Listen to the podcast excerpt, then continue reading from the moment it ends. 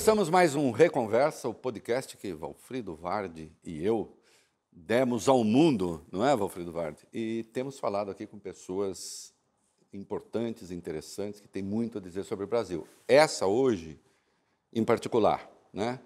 Tem uma longa história já na política brasileira, foi deputado, foi senador, foi ministro da Ciência e Tecnologia, foi ministro da Educação, ministro da Casa Civil, e de algum modo está no centro do debate hoje, porque nós temos aí uma questão é, importante no Brasil. Para onde vai a nossa economia? Não é? É, ele responde por uma área importante da economia brasileira. E montou uma equipe, e eu vou falar disso hoje, que tem uma particularidade que nós vamos ver. Eu nunca vi isso. A primeira vez que eu vi esse tipo de críticas ser feito no Brasil. Né? Mas não vamos deixar claro. Eu estou falando de Aloysio Mercadante. É um prazer tê-lo aqui. Muito obrigado. Para mim também, viu, Reinaldo Vardi? É prazer. um prazer muito grande. E olhando para. Eu estou fazendo 50 anos de militância, desde a época do centro acadêmico, na USP até hoje. 50 anos que eu milito, associação de professor, deputado, senador, etc. É, e nessa trajetória, no início, o Reinaldo era um aliado, fazia parte do mesmo campo. Isso. Depois eu virei um sparring quase Isso. especial. Isso. E reencontrá-lo nesse capítulo da história que você tem sido tão fundamental, corajoso, é, decisivo, eu acho na, na, na leitura, e, e, uma independência na imprensa brasileira que você sempre preservou. Então, para mim, mostra a sua integridade intelectual e que o diálogo e que a discussão e a perseverança é o melhor caminho para a gente construir esse país. Então, para mim também é um dia muito obrigado. especial de estar numa das grandes referências do jornalismo brasileiro. E com você, Varda, a mesma coisa. Um prazer. A gente conversou, você mostra todo esse. um advogado de grande sucesso, mas que não está voltado para os luxos da vida, para as coisas menores, mas está dedicando boa parte daquilo que você construiu para teses progressistas, inovadoras, libertárias. Então, Estou muito bem nesse ambiente aqui. A Luiz Mercadante é presidente do BNDES, que hoje, de algum modo, está no centro aí das atenções, assim como o debate econômico. Mas antes que a gente é, entre algumas questões específicas que dizem respeito à economia, BNDES, a gente sempre pede, ministro, que a pessoa faça uma espécie de Wikipedia da própria vida. Qual é a síntese que você faz da sua trajetória até aqui, pessoal e política? Renato, começando pela minha origem, eu nasci em Santos, a minha mãe é filha de médico, meu avô foi, foi prefeito em Jacareí, então veio de uma família é, progressista. Ela dava aula de yoga, vegetariana, homeopata, e meu pai um militar que teve um papel destacado no regime militar. Oswaldo Muniz Oliva, Oswaldo Muniz Oliva, general de exército, foi comandante da Escola Superior de Guerra, Departamento de Estudos do Exército. Então era um, uma atenção muito criativa essa formação. E meu pai fez uma, uma formação para os filhos, principalmente para mim e para o meu irmão, muito eh, na visão de mundo que o que ele sempre foi um quadro do Estado brasileiro e nos preparou para isso. Eu nunca trabalhei numa empresa privada, minha vida inteira foi o setor público, dando aula na universidade, ou como militante, ou como deputado. Da Unicamp? Sim, na Unicamp, na PUC de São Paulo, sempre foi isso. Então, eu, eu, ele me mandava, por exemplo, quando a gente era jovem, nós tínhamos que ver os grandes projetos e o que estava acontecendo no Brasil. Então, eu tive que fazer, a, a, por exemplo, Belém, Brasília, quando estava começando a construção. Imagina, aquilo era uma mata, uma coisa, terra, tratora. Tinha que e, e fazer relatório, fotografar, explicar o que, que era. Fui, fui, fui ver a Transamazônica sendo construída. Fui ver o, a, a, a, Vale extraindo minério, fui ver manganês no Amapá, a, a construção da ponte Rio-Niterói, Itaipu, a construção da Itaipu, da usina de Itaipu, toda a polêmica que envolvia né Então isso foi me dando uma visão de mundo, e filho de militar você viaja para muitos, mora cada vez no estado, então dá uma visão do Brasil e dá uma formação bastante abrangente. Mas eu muito cedo comecei a militar na esquerda, naquele ambiente que você viveu intensamente da universidade, então, em 73, eu já era, entrei na universidade, era presidente da Atlético, em 74 eu era presidente do Centro Acadêmico, em 75 fundamos o DCE da USP, em 77 eu era presidente da Associação de Professores da PUC, em 80 fundamos a Associação Nacional de Docente de Ensino Superior, eu era chefe de departamento de Economia e foi, enfim, no, e, e eu, a primeira campanha que eu participei no PT foi de 82 para o Lula. Eu participava da coordenação do programa de governo, que eu fiz agora a coordenação de novo. Nesse tempo a gente se organizava em correntes. Em correntes. Você era de qual eu, corrente? Eu sempre fui no movimento estudantil da Refazendo. Eu sou mais que, pensar, que era, de faço uma síntese. É, que era a corrente, teve mais votos para o DCE que todas as outras somadas, era majoritária. Esse orgulho não vai passar nunca. e, e, ele sempre será o que é. Aquela formação trotskista, provocador, o sal da terra. Isso, né? o sal, da, terra. Sempre combatendo. Rachar, estamos ali prontos. Sempre tensionando, sempre isso, cobrando, sempre levando é, papel. E, o que, e que na imprensa é, é, é, uma tarefa fundamental né? para a liberdade da imprensa e para a contribuição. Então, nós somos mais ou menos o que nós já éramos. Né? E nessa, e nessa trajetória, em 82, eu estava na PUC, eu era presidente da Associação de Professores, nós fomos fazer o programa de governo do Lula para o Estado. Entrei no PT na fundação, estava lá no Colégio Sion. E era o Paulo Freire, que era uma figura absolutamente extraordinária, a forma de ver o mundo, de pensar. Eu fui receber o Paulo Freire na PUC, como presidente da associação, quando ele chegou no exílio. Fui receber no aeroporto e ele foi fazer a primeira palestra no Brasil, no Tuca. E ele começou assim: Eu queria saudar todas as senhoras. Tinha um monte de homens, todo mundo fez assim. Falei: Será que o, será que o Paulo Freire voltou gaga? Que, que conversa que é essa tal? Ele falou: Não, eu estou dizendo isso para o seguinte: a gente tem que saudar as pessoas pelo que elas são e respeitar a diversidade. Senhores e senhoras. E todo mundo fala senhores, e esse constrangimento de vocês, é para você ver que é o mesmo constrangimento que elas sempre passaram. E o machismo está embutido na palavra. Isso que ano? Isso em 79. 79. Ele, assim, ele era uma figura que o tempo inteiro ele estava elaborando, pensando. Por isso que eu não consigo entender essa extrema-direita, que, que nunca leu, que nunca viveu, Nem que nunca se sensibilizou. Você pega aquele a Pedagogia do Oprimido, a introdução ao livro, é, que ele conta a experiência do exílio dele, e ele fala assim: Eu sinto saudade do cheiro das ruas de Pernambuco, das cores, do sabor da feira, do barulho do mar. Então, aquela, o que é aquela profundidade da, da solidão? Né? E ele falou, e eu fui, fui afastado, perseguido, tive que fugir, sair do meu país, e a única coisa que eu fiz foi amar meu povo e tentar fazer alguma coisa melhor para ele. Então, é uma figura extraordinária. Tinha o Florestan Fernandes, que é o patrão da sociologia, Paulo Freire da educação, Paulo Singer, que era outro economista criativo, uhum. inovador. Tinha o Sato, que é uma figura extraordinária. O Sato depois virou monge budista. Ele perdeu um filho e, hoje é um monge budista lá em Brasília. Tem um mosteiro, ele se recolheu, que também era uma figura. Então, era um grupo muito criativo. É, perdemos a eleição, um, dois, três, o resto é burguês, PT para fazer campanha naquela época. Não, e, e pior era a, a, campanha dos companheiros candidatos ao parlamento. Altiro Dantas, condenado a 70 anos pela ditadura militar. Comprei os três anos do Tiradentes, é, quatro anos do Barro Blanco. O cara Se encarregava de fazer a anticampanha, né? Era a anticampanha. O povo falava, o que, que é isso aí? Como é que eu vou votar nisso? Até foi, mas foi tensionando, explicando é. e tal. E aí foi, e o Lula também. Vendeu picolé na praia e rolete de cana, foi sapateiro não sei o quê, se formou no Senai, torneiro mecânico, um trabalhador igualzinho a você. Né? Vote contra patrão, vote 13, vote contra burguês, vote 13, vote PT. Então era uma campanha, a comunicação ainda muito primitiva, pouco elaborada e tal. Mas tinha uma energia muito rica naquele processo. Tinha um, um sujeito político sendo construído, que é o pessoal que veio do exílio, das comunidades de base, da igreja, que fez um papel de oposição à ditadura, o movimento sindical, e principalmente o Lula, que era a grande liderança, as greves operárias, que era o centro, o movimento estudantil, o movimento docente. Então, você juntou uma intelectualidade crítica, isso foi se reunindo, as organizações de esquerda que tinham sobrevivido e resistido à ditadura, e ali foi criando, mas a referência, a hegemonia eram os sindicalistas, eram os trabalhadores, e era especialmente o Lula. Então, eu entrei nesse processo histórico, e aí já, já vinha de uma tensão dos anos 70 grande em casa com meu pai, mas uma relação muito respeitosa. Ele sempre foi uma pessoa muito carinhosa e um pai muito presente, muito uh, colaborativo. Deixa eu só, desculpe, é, você, o senhor citou é, os projetos que o seu pai o levava para conhecer e tal. E é, ficou claro, nós estamos falando do Brasil grande, né? Nós estamos falando do Brasil do regime militar das grandes obras. Só tinha, que idade só tinha? Só tinha essa consciência. E como foi quando ele descobriu que só tinha virado um militante de esquerda? É, teve conflito pessoal ou vocês sempre souberam separar, assim, Não, sem estresse? Eu comecei a fazer essas viagens, eu tinha 12, 13 anos. Era sozinho, era eu e meu irmão. A gente tinha que viajar e fazer os relatórios e tal. E o Brasil foi crescendo a partir de 69, 70 e tal. Até 68 ali era uma fase mais.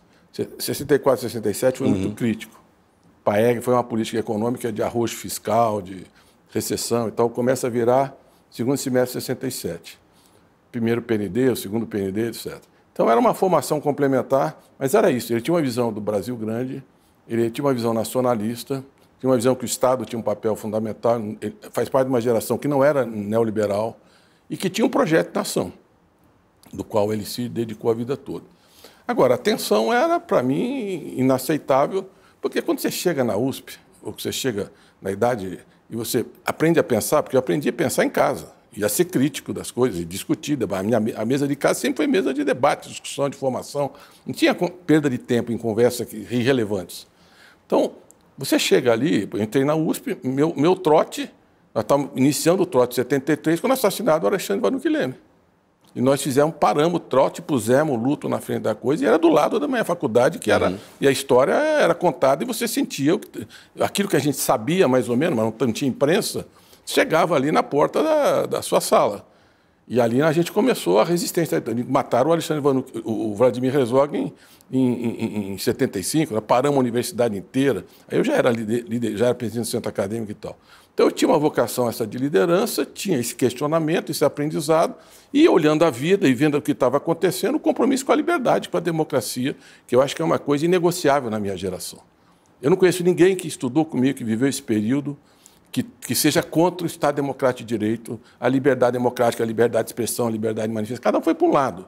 Mas tem um, um, valor essencial da liberdade, que é um. Nós derrotamos a ditadura e, e a extrema-direita. Então, eu vivi um período que meu pai era amplamente majoritário na família, e chegou um momento que eu passei a ser, apesar de ter contestado e tal. Então, tinha uma tensão em casa. Teve momentos pessoais que eu prefiro não, não tratar, mas que foram muito difíceis, mas nós fizemos um acordo que é o seguinte, que eu cumpri. Ele morreu há dois anos e eu, eu nunca falei do meu pai publicamente e nem ele nunca falou de mim. Meu compromisso era com ele era o seguinte: você segue a sua vida, eu sigo a minha. Eu, o que eu fizer de errado, eu me responsabilizo e você também. E você é senhor do seu caminho, eu sou do meu e nós nos gostamos como pai e filho e vamos nos respeitar assim na diferença. Na Não vamos trazer a conversa já para o presente, mas eu acho esse bacana. Você acha que o senhor acha que alguma vez ele votou no senhor? Ah, quando chegou em 90, eu fui ser candidato a, a bom, ele achou eu estar na campanha do Lula em 89. Ele falou: eu não sei o que vocês estão pensando do Brasil, isso não tem o menor cabimento. E ele falou isso? Falou para mim. Aí eu falei, pai, qual é o nosso acordo, né? Cada um tem o seu caminho, você segue, eu estou aqui, você fica aí. Aí quando chegou, o Lula chegou para mim e falou, segundo turno, você precisa falar com seu pai, Vard. Fala com seu pai. Por exemplo, acho que o militar não vão deixar governar, nós precisamos abrir uma porta aí, um diálogo e tal. Falei, Lula, não tem esse negócio de fala com seu pai. Não, minha família não funciona assim. Eu tenho um acordo com ele. Não eu falar fala com seu pai, porque não tem. Meu pai é outra conversa. Ali é o general, eu não vou bater na porta. É, e ele era comandante superior de guerra em 89.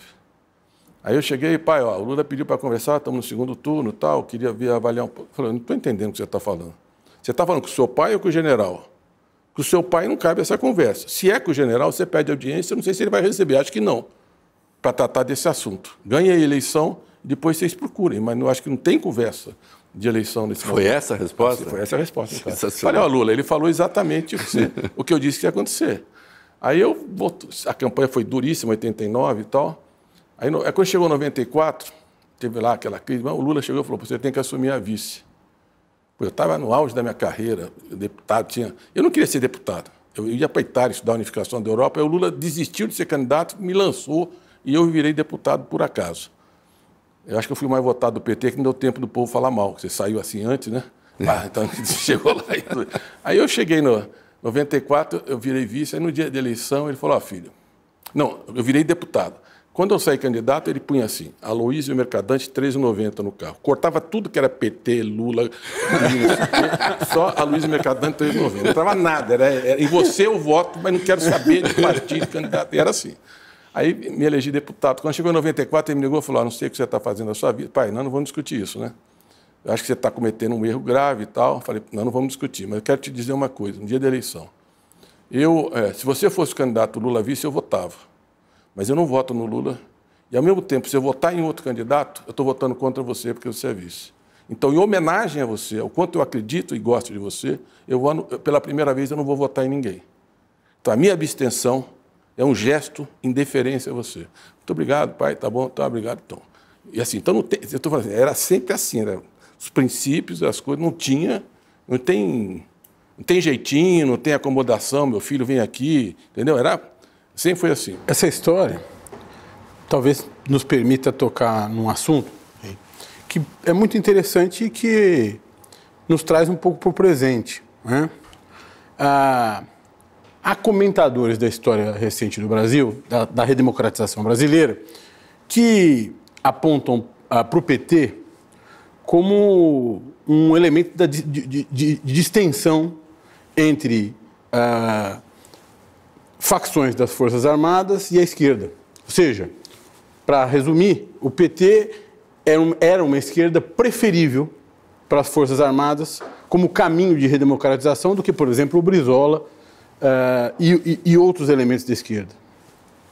Já que a gente voltou para esse, esse momento histórico, para aquele momento histórico, né, uh, e o próprio presidente em 89 uh, questionou que pudesse não ser aceito é, que pudesse ser eleito e não, não tomar posse, algo como, como, como isso, em 89, é, e agora nós tivemos uma situação parecida.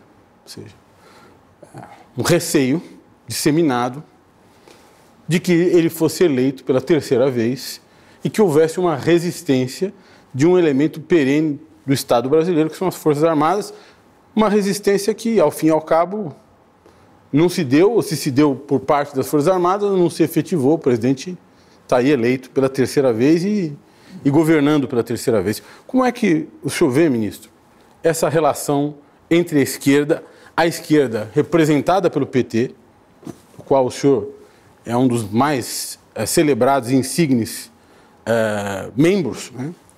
e as Forças Armadas no Brasil? Ela é, essa é uma disputa, uma guerra sentada? Por assim dizer, entre o PT e Forças Armadas, porque ao fim e ao cabo, no fim do dia, o, o PT consegue governar, a relação com as Forças Armadas se restabelece, se, se redefine. É, nunca houve uma oposição efetiva no sentido de bloquear uh, os caminhos do PT para governar o Brasil. Ou não, eu estou errado? Não, eu, eu acho que é uma bela reflexão, mas quero lembrar duas coisas. Uma, que o Brizola foi vice do Lula em 98. Uhum. Estavam juntos. Sim. E o PT, e, e, e, eu acho que tem uma diferença entre nós, a trajetória do brizolismo, do PDT, que o Brizola resistiu à ditadura, lá no Rio Grande do Sul teve uma atitude corajosa, fundamental, sempre defendeu a, o legado trabalhista, mas ele foi, ajudou na resistência no exílio. E a nossa geração, a geração que fundou o PT, o Lula, os sindicalistas, os estudantes, tudo aquilo, ficou aqui lutando. Lutou na clandestinidade, lutamos nas lutas estudantis. Você lembra as manifestações que nós fizemos, as primeiras, os estudantes contra pô, o que foi o enterro do Alexandre Vanucchi e depois do Vladimir Resolve. Foi um, uma contestação à ditadura, ao regime, à tortura, corajosa e decisiva. E os operários, o Lula no, na fábrica. Então, tem um sujeito histórico nascendo na resistência à ditadura que deságua no PT, especialmente em 94, e que tem raízes muito profundas e que eu acho que entrou no coração do povo brasileiro e nunca mais saiu. Mas a conversa do Lula com o Brizola em, em 89 foi fantástica. A conversa foi assim, né? vamos pedir o apoio, e tinha tido uma tensão muito grande, o sapo barbudo, ele pisa no pescoço Sim. da mãe, foi um negócio, entendeu? Aí chegamos lá. Este sapo barbudo. As perdas internacionais. As percas, percas, percas, percas, percas internacionais e tal, que era dívida externa. Aí foi lá, o Brizola falou, Lula, falar uma coisa. O melhor quadro para derrotar o Collor sou eu. Tenho mais experiência e tal. Você não acha que ele devia me apoiar? Lula falou, Bezerra, não vem aqui para discutir. Eu ganhei eleição de você. Eu tive 500 mil votos a mais. Então, que conversa quer ver? Você quer apoiar? Eu tenho meio milhão de votos. Então, você, você me apoia não apoia. Mas é, é acabou o primeiro turno. O TSE já programou o resultado. A vontade do povo sou eu no segundo turno. Então, vamos conversar. E foi, foi, foi, foi, foi. Cada hora ele botava uma coisa, porque o PT isso, porque não sei o quê. Então, um pouco essa tese. Aí, no final, ele falou assim, ô Lula, a história é uma corrida de bastão. O Getúlio pegou o bastão e passou para o Jango do trabalhismo. O Jango, no exílio, passou para mim. E eu agora estou passando por você. Vai lá e disputa e você tem meu apoio. Que eu achei uma construção... Lindo, né? Não, Sim. lindo, né? Lindo. A, a, ideia da corrida do bastão, do trabalhismo, que tinha um novo trabalhismo emergente, da luta operária e tal, e que era, e que era o Lula. Agora, eu acho que você tem razão. Nós derrotamos a ditadura. Derrotamos na política. Derrotamos com a política correta, que era movimento de massa, era a luta institucional, era ocupar os espaços políticos no parlamento, no sindicato, na sociedade civil, era a consciência das pessoas, era o diálogo com, as igrejas em geral, Igreja Católica em particular, era a campanha internacional, que o único, o único caminho civilizatório é uma sociedade democrática, são as liberdades, que censura, repressão, tortura, que isso não pode mais ter lugar no Brasil.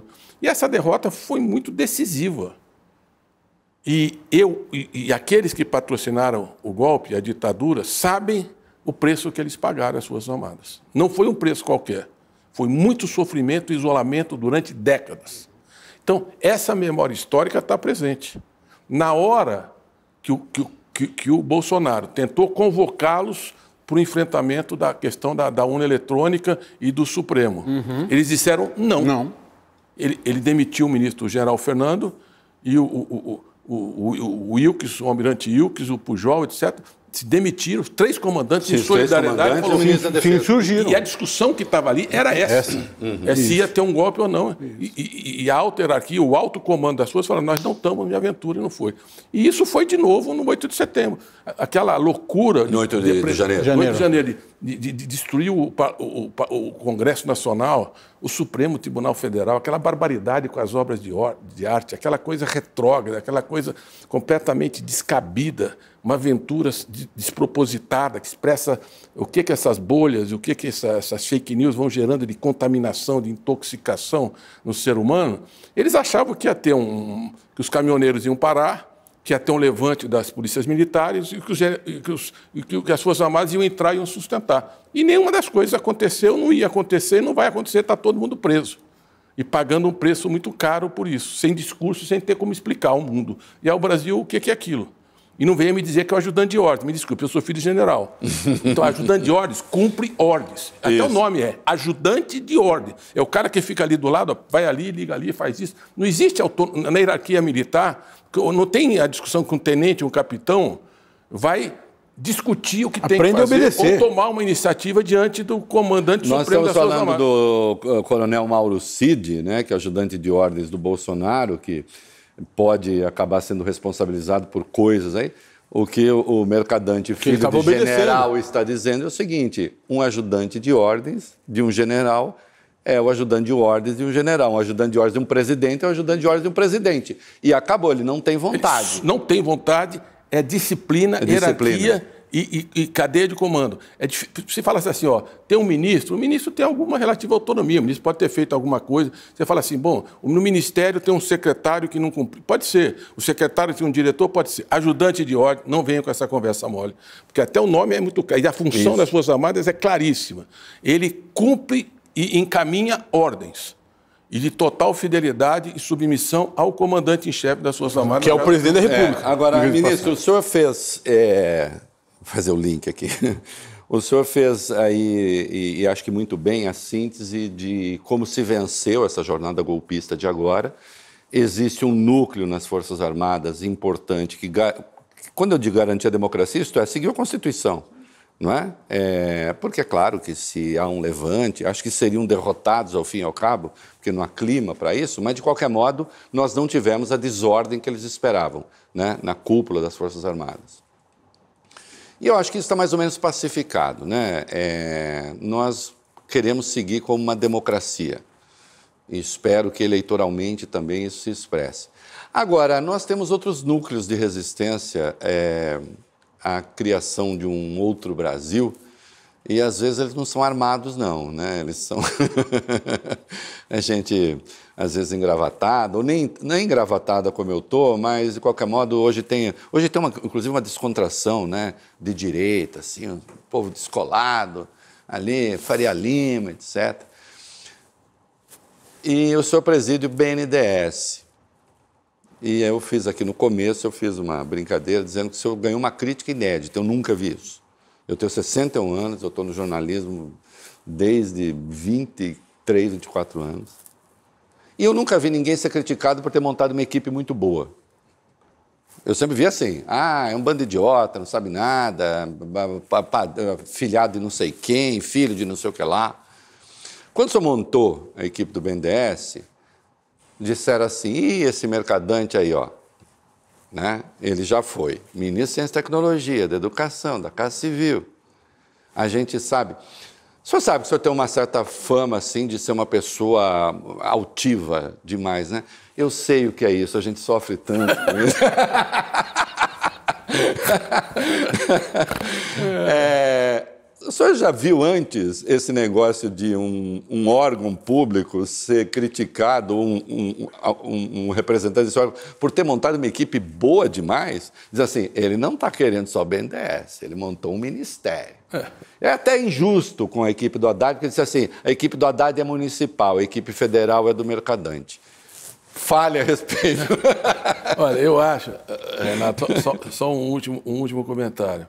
A democracia venceu e ela deve muito ao Lula, muito, porque só o Lula venceria aquela eleição. Sim. A máquina, o dinheiro, a estrutura, só a memória dos governos dele, a coerência, a firmeza, a dignidade com que ele se comportou durante todo esse período. Não teria história. dado com outro qualquer. Ao contrário dos covardes que se esconderam, ele sempre teve na linha de frente, sempre se expôs e sempre dedicou.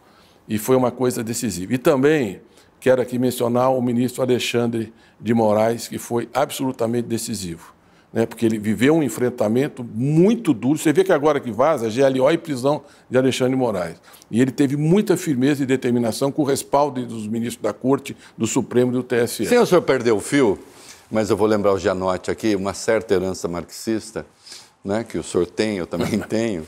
Olha que curioso, né? É... E eu não estou endossando o golpe, como o PT chama, ou endossando o impeachment. Eu hoje revi minha posição, acho que não houve crime de responsabilidade, mas quem indicou Alexandre é, foi o Temer. E eu realmente não sei se um outro no lugar do Alexandre teria tido a coragem que o Alexandre teve desta feita.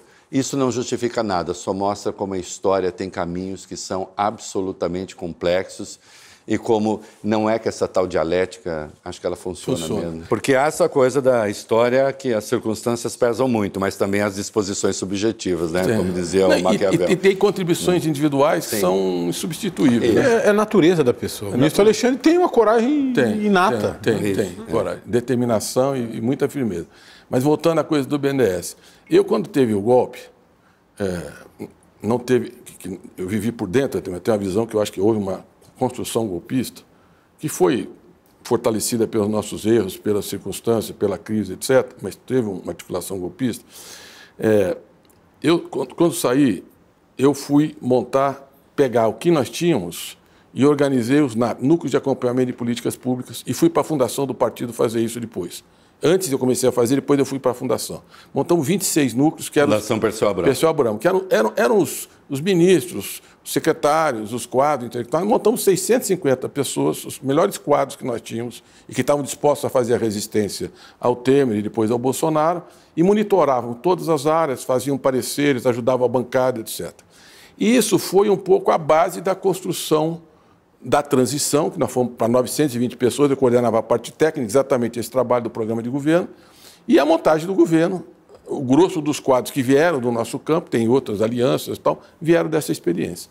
Então, quando montou o governo, e eu via quadros extraordinários, que não estava, esperava primeiro que eu estava ajudando o Lula na montagem naquele início lá, junto com a Gleisi e outros, é, eu via que não ia, eu falei, bom, eu vou levar para o BNDES, porque o Lula anunciou antes, de, antes da montagem do governo, antes de ser diplomado, que eu ia para o BNDES, uhum. lá na transição. Aí então o Nelson Barbosa, ministro do Planejamento, ministro da Fazenda, secretário, um quadro intelectual, professor bem formado, Tereza Campeiro, que tem um papel decisivo na luta contra a pobreza, no Bolsa Família, ajudou a tirar o Brasil do mapa da fome. Assim. Alexandre Abreu. É o Xandão? Você tem um Xandão? Xandão do BNDES. Xandão do BNDES? Diz o povo lá que é. E o Alexandre, e o Alexandre tem aquele carecão parecido, tal, né? Mas dá até uma matéria, você bota os dois assim. E o Xandão, a diferença é que um prende e o outro empresta. Não é a mesma coisa. o negócio do Alexandre é emprestar e tocar o país para frente. Para certa elite brasileira, emprestar hoje é muito mais grave do que prender. Exatamente. E, é e ele foi presidente do Banco do Brasil, eu tinha trabalhado com ele no governo, a presidenta Dilma tinha a mesma avaliação e tal. O Gordon, o Zé Luiz Gordon, foi presidente da Embrapi, foi é, diretor da, da Associação dos Bancos de Desenvolvimento Econômico. Aí tinham quatro mulheres CEOs de banco. Engraçado que são as mais progressistas nesse mundo bastante conservador da Faria Lima. Uma do Natix, que é o segundo maior banco francês, 2 trilhões de euros, e é o banco mais, com balanço mais verde, com mais compromisso ambiental do planeta, que é a Luciana Santos. E, e a Natália Dias era presidente, as duas tinham trabalhado em grandes bancos, as duas têm 20, 30 anos de sistema financeiro, e era presidente do Standard Bank, que é o maior banco da África, em 25 países e tal, que tem toda uma sensibilidade para essa questão racial, da área de mercado de capitais. É, o Navarro, que foi o pai da lei anticorrupção, que também é um de compliance, para dizer bem claro o que, que nós estamos fazendo aqui, não tem meio uhum. conversa mole e tal, rigor, disciplina, transparência. O, o Walter Baera, que era o presidente do conselho. Gestor jurídico. Que, é, que para nós é. Brilhante. É, que é, é da AGU, é, é, de carreira, e ele era o presidente do conselho do banco. Então você traz um pouco a tradição para não perder o fio da meada. Se cada um que entra é, derruba a parede para construir a casa, nunca sobe. Você tem que pegar o que tem, ajustar, melhorar a arquitetura, mas você tem que dar continuidade. A Helena, que é de carreira, que é a, a diretora de direitos humanos, então, nós montamos, eu acho, uma equipe, e no conselho de administração também.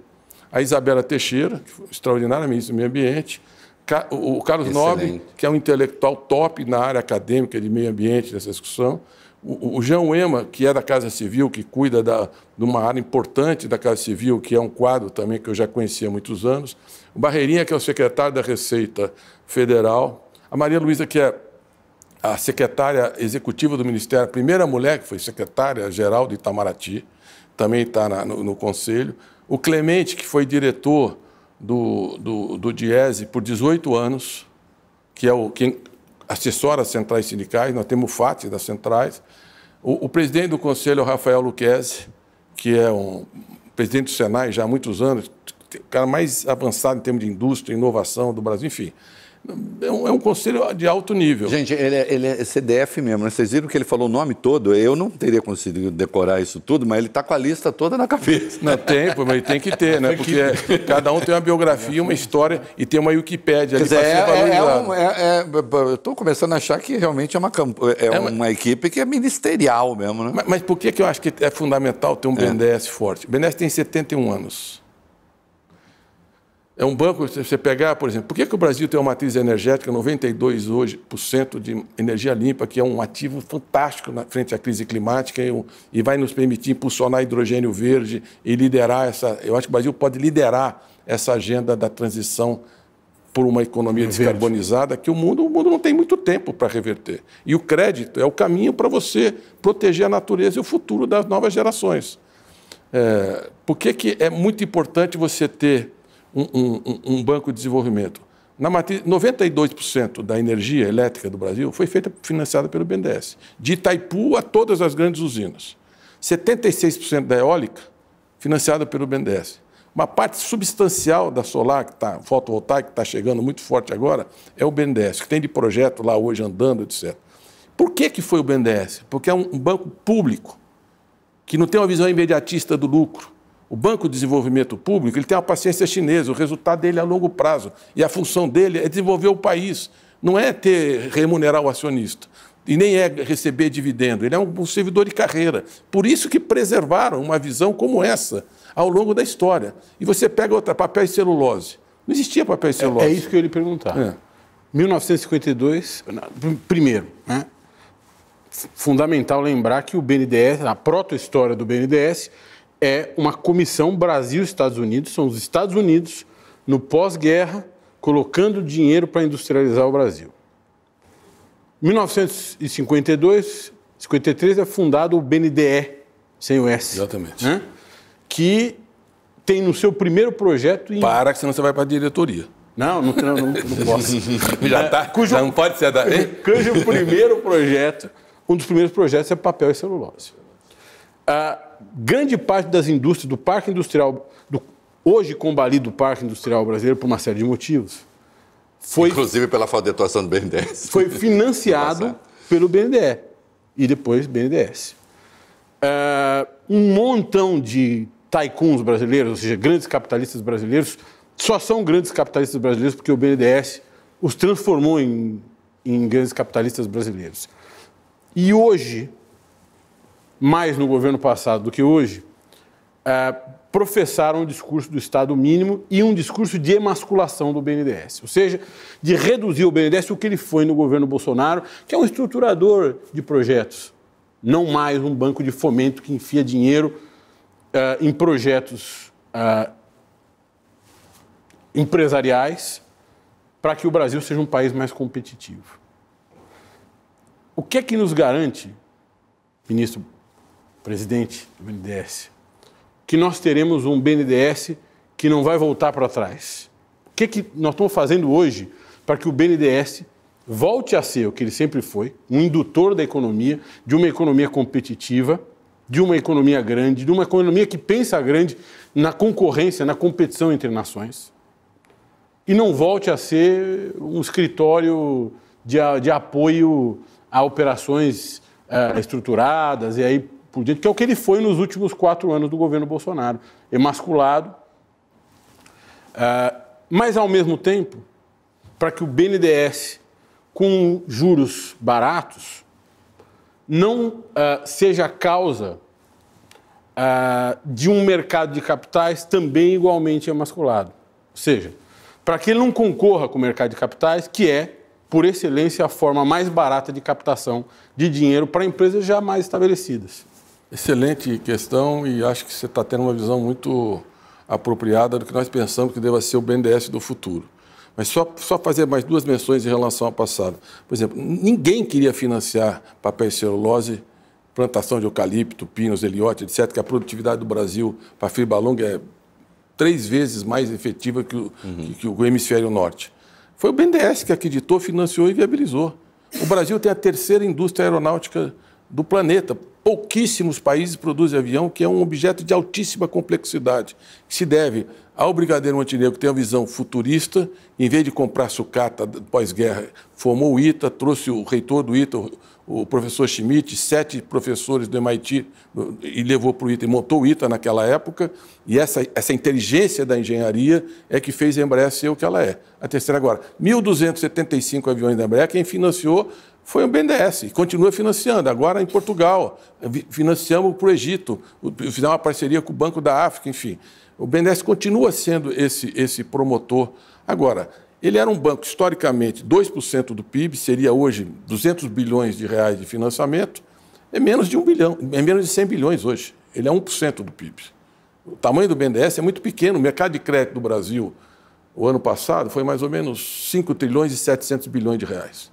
Então o BNDES é muito pequeno. O BNDES, BNDES, mas é pequeno do ponto de vista da capacidade de financiamento efetiva. O nosso projeto aqui é dobrar o tamanho do BNDES. É um erro imaginar que o BNDES vai concorrer ou vai prejudicar o mercado de capitais. Ele vai impulsionar o mercado de capitais. O banco público ajuda o setor privado a se estruturar em bons projetos. Ele entra e dá segurança aos financiadores. E ele alavanca. É muito bom o que o setor privado puder fazer. Não precisa do BNDES. O BNDES tem que somar, ele tem que fazer aquilo que o setor privado não consegue fazer. Por exemplo, agora, depois das americanas e da, da crise de crédito, da crise de aversão ao risco, a dificuldade tremenda de emitir títulos no mercado. Então, tem operações de saneamento básico que a empresa que venceu não conseguiu emitir o título. Quem é que entra e sustenta a operação? É o BNDES. Então, o BNDES, ao mesmo tempo que ele viabiliza investimentos privados, ele traz recursos privados para o investimento público. Saneamento, por exemplo, a PPP é a forma de você resolver. É setor privado e setor público. Mas precisa ter uma inteligência do Estado capaz de botar o o projeto e fazer a parceria adequada, uma coisa que seja consistente, que seja viável, que seja sustentada. Eu estou falando de saneamento, mas estava falando de energia, podemos falar de mobilidade, da parte de infraestrutura. Nós temos um déficit de 226 bilhões de reais esse ano de falta de recursos para investir em infraestrutura. É um projeto fantástico para a gente avançar. Da indústria. Reinaldo, nos anos 80, a indústria brasileira era maior que a China e a Coreia juntas. juntas. O PIB da China hoje é 20 vezes o Brasil.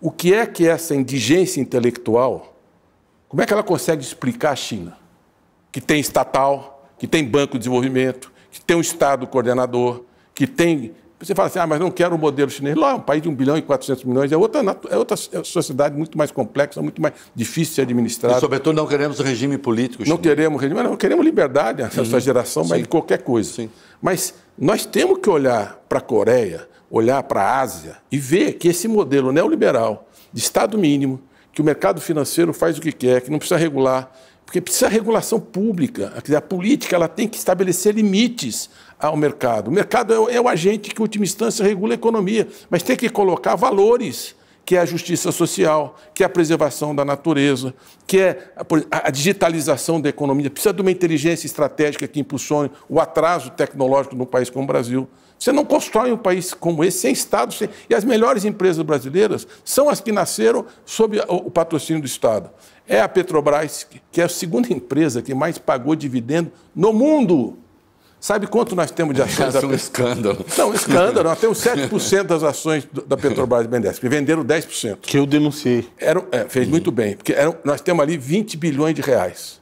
Sabe o que nós recebemos de dividendo da Petrobras? 17 bilhões e 200 milhões em um ano. Quer dizer, recebemos quase 100% do capital investido e, e, e, querem forçar que o BNDES entregue. Não, nós vamos fazer, fizer uma parceria com a Petrobras, vou anunciar aqui uma, uma das coisas que nós vamos fazer. Opa. Que é o seguinte, a minha proposta para o Jean Paul e a nossa diretoria é o seguinte, é pegar... Jean Paul Prats, presidente, presidente da, da, Petrobras. da, Petrobras. Nós vamos pegar esses dividendos que nós recebemos da Petrobras, uma empresa que está sendo canibalizada, pagou dividendo, dividendo, mas não está investindo em refinaria, não está investindo em novas energias, não está em transição energética, não está concluindo a produção de gás que precisa para a indústria química. E nós vamos devolver, através do Fundo Clima, para pensar uma, uma Petrobras do futuro que seja uma empresa de energia mais ampla, que vai ser fundamental para poder, inclusive, ter acesso ao crédito por causa da economia carbonizada. Então, nós queremos pegar. Agora, para isso, o governo precisa o quê? Nós Banco de Desenvolvimento não paga dividendo, nós não pagávamos nada. Depois, o mínimo é 25%, nós estamos pagando 60% de dividendo. O BNDES, em vez de ser um instrumento de financiar a economia, ele virou um instrumento de tirar recursos da economia para financiar o Estado. Não é esse o papel do banco. Mas acho que o presidente Lula tem clareza disso, Fernando Haddad tem clareza disso, e nós vamos construir um bom caminho, por exemplo, para usar os dividendos para fazer uma coisa muito mais nobre e aí eu pego o recurso da Petrobras e devolvo para a Petrobras para fomentar os fornecedores e fazer esse salto de qualidade em relação à empresa. Ministro, nós é, estamos falando aqui, eu, eu, só não quero que a conversa fique muito cifrada, porque a gente sabe mais ou menos o mecanismo de funcionamento e de financiamento do BNDES. Eu vou propor aqui um desafio relativamente difícil, é, porque eu sei que às vezes é, traduzir certas coisas fica difícil, mas vamos lá. Tem gente que vai nos ver agora, mas que não sabe exatamente como é que o BNDES funciona. O que, que o BNDES faz? Né? Como é que ele atua na economia? Ele opera com os juros do banco da esquina? Não, ele não opera com os bancos. Como é isso? Como é que, como é que se dá essa conta? Explica para quem não sabe. Nós, nós temos operações diretas, que o BNDES financia diretamente, e operações indiretas que no mercado chama assim um banco de segundo piso, ou seja, nós colocamos os recursos e as regras e o sistema financeiro privado distribui. Porque nós não temos agência, nós só temos uma sede em Brasília, uma pequena unidade em Recife, em São Paulo e no Rio Vamos de Janeiro. Lá, vocês disponibilizam o dinheiro e os agentes privados fazem... Eles operam. Então, por exemplo, sabe quanto que o BNDES financiou de micro e pequena empresa, média empresa, o ano passado? 52 bilhões de reais. Só que a nossa linha, por exemplo, nós temos uma linha que é o Fundo Garantidor. Na, na pandemia, a União botou 20 bilhões de fundo garantidor. Fundo garantidor é o quê? Pode emprestar, se tiver problema, eu garanto até 80% até da operação. Nós garantimos 80%. De empresas que vão desde MEI até 90 milhões de reais. Empresa desse tamanho. Micro, micro pequena Com os juros lunares hoje, nós estamos falando de juros menores. É, quando eu, eu, dou, por exemplo, nessa crise que tem a versão de, de risco, nós fizemos uma engenharia, o Alexandre trabalhou com a equipe, uma engenharia nesse fundo garantidor que estava esgotado, e nós colocamos, anunciamos mais 21 bilhões de créditos. O crédito que vai vir é, é, é dinheiro privado, dos bancos privados. Mas só, o cara só libera porque ele tem a garantia do fundo garantidor. Nós estamos fazendo uma parceria com o Sebrae, ontem o presidente do Sebrae, é, inclusive, anunciou que, que, o Décio Lima, que é o novo presidente lá de Santa Catarina, deputado, foi deputado comigo há muitos anos atrás, é um excelente quadro. Ele, eles estavam montando um banco no Sebrae que não faz o menor sentido. Então, eles estão parando com isso. Pegaram 600 milhões e falaram, nós queremos fazer crédito com o BNDES. Eu falei, muito bem, vocês põem 600 milhões de fundo garantidor e nós alavancamos 5, 6 bilhões de financiamento na ponta. Então, estou falando de micro e pequena empresa. Tem um problema hoje. Qual é? É a taxa Selic. É a taxa básica de juros, 13,75, que é a maior do mundo. Nós somos o quinto país que mais reservas cambiais tem. A nossa inflação está abaixo da inflação americana e europeia. Quer dizer, nós temos uma inflação absolutamente. Fala, a dívida bruta. A dívida bruta é o seguinte: nós somos o quinto país que mais reservas tem. Você tem para cada dólar tem cinco reais que é do Estado. Então tem uma dívida, mas tem um ativo. Se eu vender a, a, a, a reserva, eu abato a dívida. Então é uma dívida totalmente protegida, redeada. Então nós temos que olhar a dívida. Não tem essa crise fiscal para justificar esse tipo de argumento. Eu, eu, concordo, como nós somos regulados, o Banco Central é regulador, eu tenho muito, eu tenho funções institucionais e eu sou muito disciplinado nessas coisas. Mas é o seguinte, a ideia, a taxa de juros é um antibiótico, é verdade. A gente podia até dizer que. Uma frase do Roberto Campos. É, eu podia dizer também que hoje, como eu fui no dentista de manhã, mais ou menos que nem sentar na cadeira. Chato, dói e tal, mas você tem que sentar. Então, mas é, é antibiótico. Mas a diferença entre o antibiótico e o veneno é a dose. É a dose. Por isso que precisa de bula, precisa de receita, precisa de monitoramento. E precisa senão, de um bom médico. É um bom, porque senão você intoxica o paciente. E você começa a intoxicar é, empresas saudáveis. Também, arsênico em doses baixas é remédio. É, você tem até na homeopatia, tem arsênio, é, C6. Isso, isso. Então, você começa a intoxicar o paciente e aí as empresas começam a ficar em dificuldade, inadimplente, e isso bate no sistema financeiro, porque ele trabalha alavancado e quando vem uma crise de crédito, nós estamos vendo nos Estados Unidos, você vê, só o crédito suíço na Suíça foram 8% do PIB para socorrer um banco. Então, é, é, a própria ata do Banco Central fala assim, não, realmente há um, uma retração do crédito, além do que deveria estar nesse estágio da política monetária. Então, eles reconhecem que o crédito está caindo, caiu 7% no trimestre. Tem uma retração de crédito no Brasil. Qual é a função básica da taxa de juros? É retrair o crédito. Mas se ele está retraindo, se a inflação está caindo, se o câmbio melhorou, se o governo apresentou um marco fiscal criativo, inovador, os parâmetros você pode ajustar, tenta descriminalizar a política fiscal, mas aponta um caminho de segurança jurídica, institucional e de trajetória da dívida pública, eu acho que é um excelente trabalho que está sendo feito pelo Haddad. Se tem um esforço, e aí, por, aí começam a falar a equipe do Mercadante, porque ele começou a enfiar dedo em várias feridas. Essa ação que ele ganhou por unanimidade Aliás, no STJ... Eu, eu, é. Desculpa, fala. É, é essa ação que ele ganhou de, de Foi 90 uma das maiores conquistas. É uma coisa, mas é uma coisa absurda. Quer dizer, o, o, o, Estado deu um incentivo fiscal, aí o cara pega o incentivo fiscal do, do Estado e faz uma leitura Isso. que ele não precisa pagar o imposto federal. Isso. Como não precisa pagar o imposto federal? Não tem nada a ver uma coisa com a outra. O ministro Haddad conseguiu, com essa ação, recuperar, é, recuperar é, a, a elisão fiscal, a sonegação fiscal da ordem de 90 bilhões por ano. Exatamente. Assim, só para se eu explicar errado, você me corrija. Mas é basicamente é o seguinte: digamos, vamos pegar um 100 reais de faturamento. Aí, lá no estado qualquer, a empresa declara: bom, estou pagando 14% de CMS, né, recolhendo. Então, 14 reais. Ela declara 14. A lei permite que, na verdade, ela só recolha 10, pega esses 4 e invista. E aí ela não paga imposto federal, nem imposto de renda da pessoa jurídica, nem CSL, né? Contribuição Social sobre Lucro Líquido.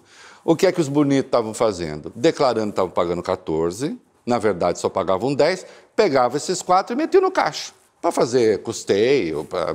que em última instância pode virar lucro também. E aí não pagava imposto federal, 90 bilhões por ano.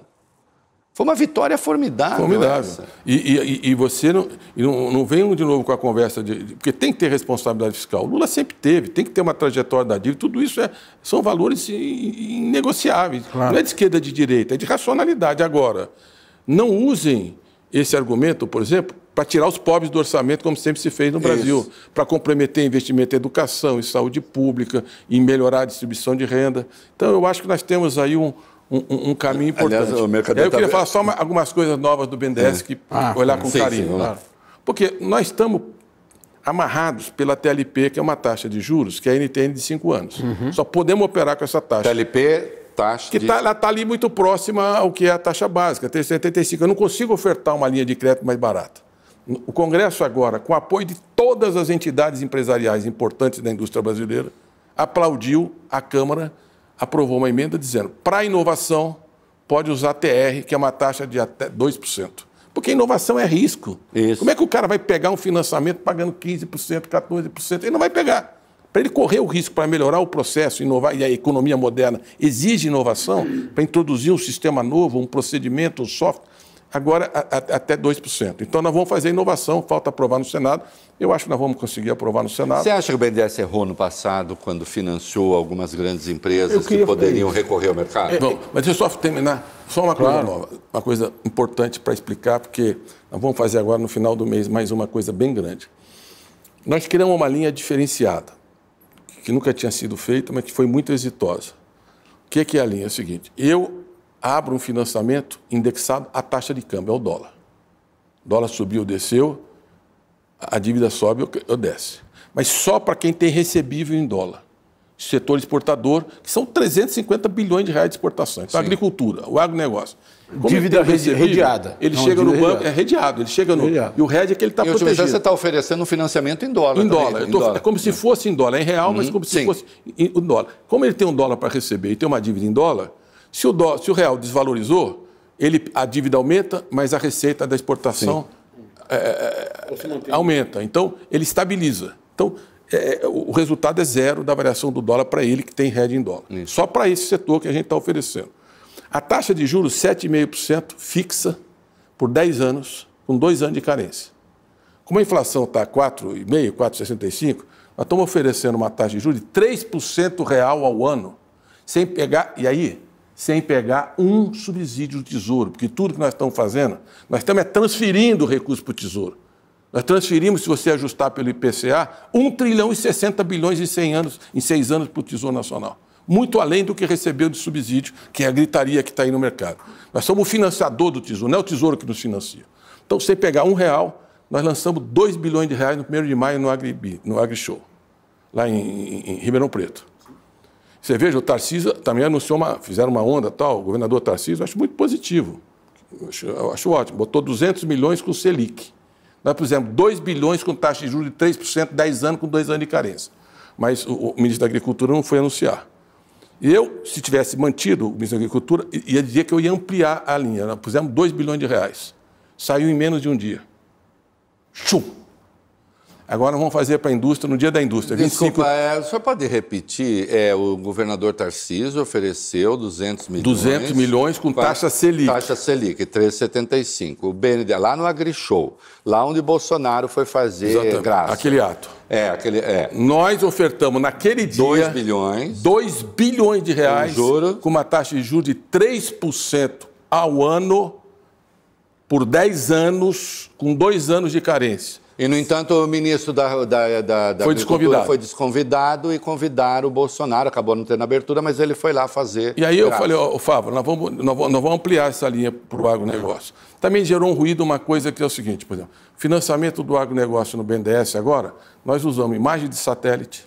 Se tem desmatamento, confronta com o carga, aquele documento que é autodeclarado se ele pode ou não desmatar aquela área. Se não pode, suspende na hora. Tem recurso administrativo. Nós bloqueamos vários financiamentos nessa linha, só três recorreram, ou seja, nós estávamos com razão, porque é, não tem que discutir, tem a fotografia.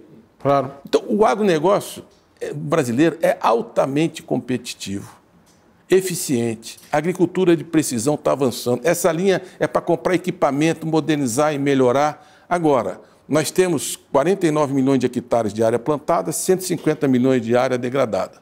Nós temos que, se a gente recuperar 50 milhões de áreas, nós dobramos a área agrícola sem desmatar. O Brasil não pode mais desmatar a Amazônia, não pode desmatar mais ah, o que resta de mata. O planeta não aceita. E todo esse. Por que, que essa linha de dólar é possível? Porque nós voltamos ao planeta, porque hoje está todo Sim, mundo querendo emprestar claro. dinheiro para o BNDES. Onde eu vou, fui para a China 1 bilhão e 300. Vocês vão ver agora, essa semana, teremos, tem o, o BID 750 milhões, acabamos de aprovar, estava três anos parado essa linha. E, e, e, nós vamos ter muito recurso, acho que tem uns 4 bilhões e meio de dólares que nós estamos negociando, e nós podemos ampliar. Por quê? Porque nós estamos entregando o que o planeta precisa. Nós somos G1 da biodiversidade, o país com a maior floresta tropical, uhum. mais da metade do território. Então, é papel do BNDES usar o crédito para proteger o meio ambiente, mas fortalecer o agronegócio. O agronegócio tem que ter a consciência que precisa se modernizar. Quem não se modernizou, e o setor moderno tem que ser favorecido, prestigiado. Então, quanto mais, por exemplo, nós vamos abrir linha com taxa favorecida para quem vai recuperar a terra, quem vai recuperar a pastagem degradada. Então, esse é o papel do BNDES. Claro. E, e para os frigoríficos, nós estamos pensando o seguinte, por exemplo, para algumas, mesmo as, as empresas as trades, eu financio o frigorífico, porque o, o, pecuarista não tem acesso ao dólar. Ele exporta carne, uhum. mas ele não tem. O Brasil é o maior exportador de proteína no mundo, Sim. de carne no mundo. Mas eu, se eu financiar o frigorífico, com o compromisso que o recurso vai todo ser repassado para os pecuaristas, que não desmatam e que têm restabilidade do gado, da, da hora que nasce o bezerro até o abate. Então a gente quer usar o crédito para proteger e mostrar que a nossa agricultura de regulação. é de ponta, é sustentável, é verde, como o nosso padrão energético é verde. Esse é o papel do banco público, é mudar os valores. É, é, nós queremos um, um BNDES verde, um BNDES da inclusão produtiva, um BNDES da transição digital, um, um BNDES da transição energética, um BNDES da reindustrialização, que é a nossa prioridade. Eu vejo uma coisa incrível. Ministro, quem odeia o BNDES? Hein? Quem odeia o BNDES? A ignorância. Mas além da. Não, sim, sem e dúvida. interesses mas então, mas que eu se quero, escondem. Eu quero saber. É, eu não estou querendo que o senhor fique comprando briga aqui. Eu sei que o senhor é bom disso. Eu também sou. Aliás, eu adoro uma boa briga. mas é, é, com, é, com, a responsabilidade que o senhor tem de presidir o BNDES, quem, quem odeia o BNDES? Como é que é mesmo? Quanto é que é o mercado de crédito no Brasil? Quanto é que o BNDES... Ano passado, quanto, 5 trilhões e 700 por milhões, o BNDES o BNDES 100 bilhões. Aí nós falamos, nós queremos dobrar o BNDES em 4 anos, voltar a 200 da... bi. Agora, esse, é com, com, com, por exemplo, com, com 1 bilhão e 700, nós alavancamos 21 bilhões de crédito, para dar um exemplo. Com esses 2 bilhões de, de, de crédito, eu ofereci uma taxa de juros que ninguém do mercado construiu. Porque esse modelo que nós construímos, o setor privado pode fazer. Pega em dólar, repassa, redeado em dólar, com uma taxa de juros. E os bancos podem operar a taxa. Eles podem pegar e repassar. Tem uma indústria de máquinas, por exemplo, agrícola, que ofereceu a nossa linha 6,5. Eles tiraram um ponto percentual para vender máquina, claro. porque o negócio dele é vender claro, máquina. Claro. Quem odeia o Ben 10? Eu acho que é isso. Eu acho que tem um interesse, assim, tem uma visão imediatista do mercado que, que é resultado imediato, etc., que acha que um banco público tira lugar do mercado. Não tira, o mercado de capitais cresceu. É muito, país desenvolvido é o mercado de capitais que resolve. País subdesenvolvido é banco público. Nós estamos numa situação intermediária. Nós estamos desenvolvidos em muita coisa, por exemplo, agricultura, exportação, nós temos setores industriais, mas nós somos um país com problemas sociais e de subdesenvolvimento. Então, nós temos que trabalhar com os dois instrumentos. São 520 bancos públicos no mundo, Reinaldo que responde por 15% do investimento no planeta. Então, isso aqui não é só no Brasil. A Europa tem o BEI, que Sim. nasceu seis anos depois do BNDES, em 1958, que é um banco que só na América Latina financiou ano passado 9 bilhões e meio de euros. E podem se preocupar, Ministro, porque eu já estou negociando com o BEI mais financiamento. A Standard Poor's, semana passada, é, falando do, do rating brasileiro, são, é uma agência de classificação de risco, se diz se o Brasil é bom pagador ou não. Hoje a gente está com um mau pagador, que eu acho injustificável, mas enfim, a gente está lá. E a Standard Poor's disse, é, o Brasil, vamos manter a nota, poderia até melhorar. Aí falaram, mas e a Índia, né, que tem uma dívida pior, é, uma dívida muito mais séria do que a nossa? É, eles é, mas a Índia está crescendo 7% ao ano. E isso melhora a posição da Índia e o Brasil crescendo essa miséria. Isso. Né? E isso nós estamos falando de uma agência de classificação de risco. Dizer, é, existe uma certa psicopatia que parece que tomou conta do país. Né? Não, e tem uma coisa, nós temos que rever o rating do Brasil e brigar por isso. É injustificável. Sim. Por exemplo, a Índia tem uma relação reserva cambial exportações, importações de 7%, 7 pouquinho. Isso. O nosso é 10. Isso. O da China é 12. Então, em termos de segurança de pagamento às nossas reservas, é muito melhor que a China. da que a Índia. E a China muito melhor que a Índia. a Índia. Não, e um pouco abaixo da China, mas muito Isso. melhor que a Índia. Então, e, e, a dívida, e, e, nós estamos num momento da história, aí, você que viaja o mundo e conhece bem, é, existe uma bipolaridade militar, econômica, comercial, tecnológica se estabelecendo e sintomas de uma nova guerra fria entre Estados Unidos e Rússia. Uh, e, e, China. e, China. A Rússia nesse pacote, mas e China e Estados Unidos. A China, pela primeira vez na história, é um país que ameaça a hegemonia. Né? Ela tem um PIB, a economia que mais cresce há 30, 40 anos, tá, lidera em muitas áreas tecnológicas, está construindo um poder militar. Infelizmente, essa corrida armamentista está deflagrada, uhum. depois dessa tragédia da guerra da, da, da Ucrânia. Então, a China, ela vem, uma produção científica, ela vem ocupando um lugar liderando o comércio mundial. Então, o Brasil ele pode se posicionar de uma forma muito estratégica nesse, Porque o Ocidente vai reglobalizar a economia. As cadeias de valores internacionais vão se recolocar. Uma parte desse investimento está indo para a Índia, uma parte está indo para o Vietnã, uma parte está indo para o México, uma parte menor está vindo para cá. Com Lula, nós reconstruímos as condições de atrair esses investimentos. Por exemplo, hidrogênio verde, energia limpa, que nós somos intensivo de energia, o Brasil é o G1 do mundo. Nós podemos liderar essa, esses investimentos. Lítio. Nós somos o quarto país com maior reserva, que é o futuro do carro da mobilidade elétrica. Nós podemos liderar esse processo. Então, o Brasil tem condições de reciclar a sua indústria, de reindustrializar a sua economia e de disputar investimentos. E nós somos um parceiro estratégico para a China. Inclusive porque o Brasil é um fator geopolítico de estabilização. O Lula tem só um valor paz. Nós não temos guerra com nenhum vizinho há 150 anos. Então a voz dele dizendo é paz, vamos parar a guerra, vamos fazer um armistício, vamos sentar na mesa. Pode o discurso mais para cá, mas para lá não é relevante. O relevante que o que ele está fazendo é o que a humanidade precisa. Não tem como derrotar militarmente um país que é a segunda potência atômica do planeta. Isso é uma temeridade. Em Ogivas Isso é uma irresponsabilidade. É em Ogivas é a primeira. Em Ogivas é a primeira do planeta. Então nós temos que construir uma saída imediata. Então, a, essa, essa atitude da diplomacia está nos colocando no centro da coisa. O Lula, sabe, o G7 faz questão que ele vá ao Japão. Vai ser uma viagem difícil, 25 horas. Foi agora nos Estados Unidos, teve na Europa, foi na China. E, e com a China, só um, um, um último comentário, velho. Eu falei isso aqui para algumas autoridades americanas e europeias que tiveram recentemente. Nós chegamos no governo, nosso comércio com os Estados Unidos era 20 bilhões de dólares, com a China era 5 bilhões. Nós saímos do governo, o comércio com os Estados Unidos foi para 30 bilhões de dólares. Para a China foi para 90, hoje é 98. E com os Estados Unidos nós temos um déficit de 13 bilhões e meio de uhum. dólares, com a China nós temos um superávit de 28 bilhões de dólares. E é o país que mais investe. Então, o Ocidente precisa dizer o que, que vai botar na mesa para conversar. É, um... Concretamente, qual é o investimento? O que, que nós vamos fazer? Qual é a área tecnológica? Nós vamos, vocês topam discutir com a gente semicondutor? Porque os Estados Unidos está botando um trilhão de dólares de subsídio e a Europa um trilhão de euros de subsídios para atrair indústria e valor agregado e substituição de importações.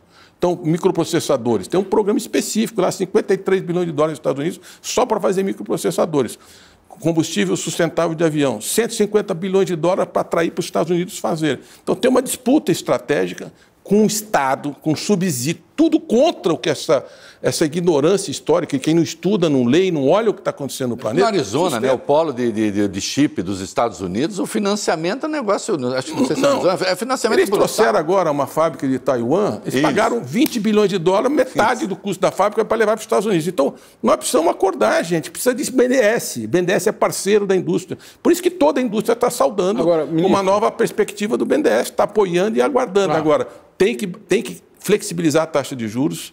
Nós não temos que pagar IOF, por exemplo. Como é que um banco público paga IOF? O base BNB não paga. Reduzir os subsídios, deixar de transferir recursos para o Tesouro para colocar mais recursos na ponta, inovação, tecnologia, transição digital, transição energética, modernização da economia. Eu acho que o BNDES vai dar uma grande contribuição histórica e, o pessoal vai ficar mais preocupado ainda. Eu e o Haddad estamos completamente alinhados. Puxa. Isso é totalmente bom. alinhado. Você não está querendo derrubar ele? E o presidente do Lula, e o presidente Lula, não, porque é, é, é, é o contrário. Né? Quando, quando ele, ele falava assim, olha, vamos apoiar o Haddad, porque senão vem um mercadante, aí o risco está dado. É, aí na hora que ele. Pode ser até bom, né? Não, mas daí ele fala assim, na hora que ele começa a apertar as torneiras ali, fala assim, não, a equipe do mercadante é muito melhor. A dele, ele vai vir, ainda vai querer ser presidente. Não tem risco, eu não sou candidato a nada há, 12, há 13 anos, não quero tá mais fazendo um papel magnífico. Meu papel, é, já, é, porque, assim, quem tem uma causa, a gente vive muito bem de consciência tranquila pois. e sabe por que nós estamos aqui nesse planeta. Então, não tem uma casa, meu negócio é não é o cargo. O cargo eu já tive vários passos, a gente não muda. Você tem que ter valores, Projeto, uma visão de mundo e se dedicar a isso. É o que nós estamos fazendo hoje no BNDES. E a equipe está muito motivada, é um corpo profissional altamente qualificado, você conhece, são 2.400 servidores públicos de altíssimo nível melhor qualidade. e que estão mobilizados. Então vai acontecer. O BNDES Agora... veio, e esse negócio de BNDES pequeno, acanhado, assim, pedindo desculpa, acabou. O BNDES veio para fazer acontecer, financiar e fazer esse país se desenvolver. De 2004 a 2014, o sistema BNDES, a gente for lá no, no sistema BNDES, nós vamos ver que o BNDES eh, emprestou ou investiu em participação societária algo como 700 bilhões de reais. 90% na grande empresa, 70% no mercado de infraestrutura. Ou seja, nós colocamos dinheiro do Brasil brutalmente para capacitar o mercado de infraestrutura, a, desenvolver infraestrutura no Brasil e exportar serviços de construção pesada para o mundo todo, que representava, segundo o cálculo do DIESE, aquele estudo do DIESE, algo como 4, de 3 a 4% do PIB. Essa exportação de serviços de construção pesada. Uh, de 2014 até 2022, nós destruímos o mercado de infraestrutura no Aconteceu Brasil. o que mesmo, 2014? A Lava Jato. Ah, tá. Não, eu, eu lhe pergunto porque o senhor conhece intimamente essas coisas todas. O senhor participou de um governo, que é o governo da presidente Dilma, que, em que a Lava Jato aparece, o senhor viu tudo o que aconteceu, e nós pegamos esse dinheiro todo e jogamos na, na, na lata do lixo. Dinheiro. Nós não conseguimos distinguir empresa de empresário. O senhor fez menção a uma série de atividades econômicas que, uh, para vicejar, para florescer, demoram.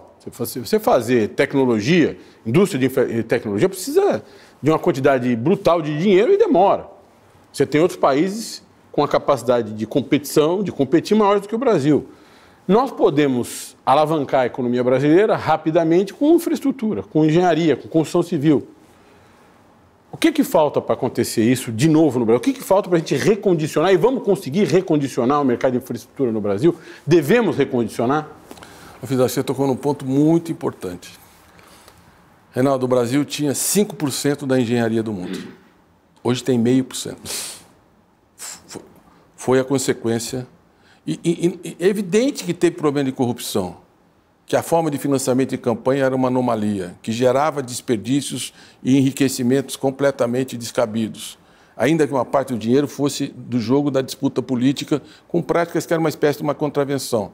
Mas em vez de preservar a instituição pública, que é a riqueza social que é a empresa, o talento, a engenharia, os técnicos, etc., você destruiu as empresas. É evidente que tinha gente querendo destruir, querendo tirar o Brasil desse lugar que ele estava ocupando, principalmente depois da descoberta do pré-sal, como aconteceu com muitas economias produtoras de petróleo, e, e jogar o país para trás. Nós estamos transformando na sexta economia do mundo. Não foi um jogo pequeno que nós vivemos aqui. Então, você abriu um debate dificílimo, e igualmente importante, que é vamos criar condições jurídicas para essas empresas se recuperarem, que punam os responsáveis, mas as empresas precisam se recuperar. Nós estamos no BNDES. Eu falei que eu fui ver a construção da, eu me lembro até hoje, da, da ponte Rio-Niterói, lá nos uhum. anos 70. Fazem 50 anos. Uma ponte de 8 km e 400 metros. 16 metros de profundidade o pilar. Engenharia brasileira, 100% brasileira. Ainda é uma das maiores do mundo. Então, agora nós vamos fazer. O BNDES está envolvido no financiamento de uma. Até na China nós negociamos lá, conversamos, uma ponte Itaparica-Salvador. Prioridade do governo da Bahia vai economizar uhum. 100, 120 quilômetros de, de acesso, vai impulsionar uma região do estado, ter um impacto no desenvolvimento regional. É uma ponte de, 11 de 12 quilômetros e meio e mais profundo o, o, o, os pilares. É, empreiteira chinesa. Nós construímos Itaipu e transferimos engenharia para construir Três Gargantas, que é quem, quem, disputa com Itaipu até hoje é a maior, condição de maior indústria hidrelétrica. Agora Itaipu está na frente, porque é muita água, então produz mais energia. Ela produz mais do que ela foi planejada. E as usinas, e as turbinas, quem, quem que desenvolveu? A engenharia brasileira. Sim. E agora, nós estamos fazendo linha de transmissão, etc. São os chineses que estão chegando, ou outras empresas. Então não faz, nós temos que recuperar essa engenharia. Vamos pensar um pouco além o Brasil e sair dessas frases feitas, superficiais, da manchete fácil do jornal e olhar para trás como é que esse país se construiu como sociedade, como nação. Tem 40 projetos no Congresso Nacional para impedir o BNDES de exportar, de financiar a exportação. 40. Você está brincando? 40 projetos para o BNDES não exportar, não financiar a exportação. É, eu respeito muito o parlamento, fui deputado, tudo deve ser debatido, todo, respeito qualquer iniciativa. Agora, o Exim Bank do, do, da China é de 425 bilhões de dólares esse ano. Meio trilhão de dólares financiando exportações. Exim Bank é, é, é o banco que financia exportação. Isso, que financia exportação. Exportação. E os principais países têm um banco como esse. O BNDES exportava em 2015, 14, mais ou menos 11 bilhões e meio de reais. 2 bilhões, 2 eh, bilhões e meio de dólares. O ano passado foi 426 milhões de reais. Menos de um bilhão, me, menos de 100 menos, milhões de dólares. Menos de 500 milhões de dólares. Para a gente ter ideia do que. Quer dizer, Menos um está 100 com milhões de dólares. 500 bilhões de dólares e nós estamos com 500 milhões de reais. Porque 98% do mercado existente está fora do Brasil. Ou essas empresas vão disputar esse mercado, ganhar escala, produtividade, eficiência, ou nós vamos desaparecer, nós vamos ser engolidos. Então, é muito importante que o BNDES pense a disputa estratégica desse Agora, o mercado empresariado global. brasileiro também não é silente demais, não é muito. não, não, não deveria brigar mais, é, inclusive em defesa da sua própria atividade, porque um pouco se deixou engolir pelo, pelas versões. Não, foi. Eu, eu acho que está reagindo. financeiro. É, ficou todo mundo impactado. A operação foi muito bem feita, todo o sistema, o ecossistema em torno disso. Não foi feito só aqui. Né? O lawfare foi uma coisa que varreu vários países. E a América Latina retrocedeu décadas. A oferta é nesse processo. usar a lei para perseguir adversários políticos. adversários políticos. Eu acho que foi uma, uma- Nós estamos saindo desse capítulo e eu acho que nós temos que sair de forma abrangente. Na exportação de serviços, o que, é que nós estamos, estamos discutindo com o TCU? Nós temos 500 servidores do BNDES com processo no TCU. 500. É, e eles. Nenhuma responsabilidade. Foi feita uma auditoria de 44 milhões, não tem um apontamento, não tem nada. Os procedimentos, por exemplo, cada diretor que vem de fora pode indicar um assessor. Entendeu? O banco é totalmente blindado, uma burocracia eficiente. Não tem. Não tem tanto que reconheceram que não tinha. Não tinha nem, o, o Paulo Rabelo de Castro foi presidente do banco, foi muito responsável, muito corajoso. Falou, não tem. Não tem, não tem. E quem veio depois também, Montesano, falou, não tem. Porque não tem. Achava que tinha, mas não teve.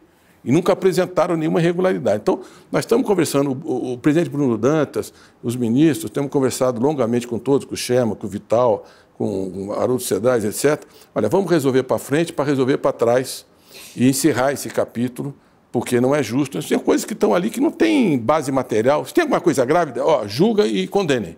Mas se não tem, vamos resolver.